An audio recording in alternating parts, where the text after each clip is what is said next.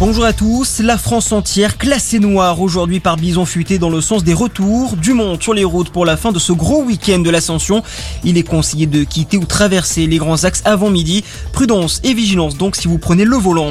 Un week-end de l'ascension jugé excellent par la SNCF. Interrogé dans le journal du dimanche, le PDG de la compagnie ferroviaire s'est félicité des bons chiffres de remplissage. Un TGV sur 3 affiché complet. Au total, nous avons enregistré 1,6 million de passagers sur les grandes lignes, a-t-il indiqué. L'Aquitaine, la Bretagne et la Méditerranée ont été les destinations les plus prisées.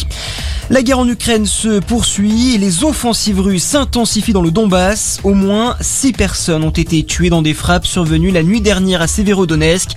De leur côté, le président de la République Emmanuel Macron et le chancelier allemand Olaf Scholz ont demandé au président russe Vladimir Poutine d'engager des négociations directes sérieuses avec le président ukrainien Volodymyr Zelensky afin de trouver une solution diplomatique au conflit.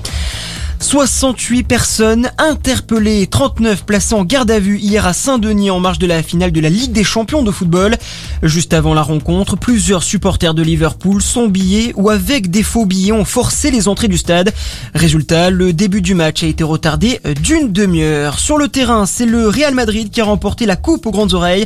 Les Espagnols se sont imposés 1 à 0 face à Liverpool. C'est le 14e sacre madrilène dans la compétition, un record. Toujours en foot, qui de Auxerre ou de Saint-Etienne jouera en Ligue 1 la saison prochaine? Réponse ce soir avec le match retour du barrage d'accession.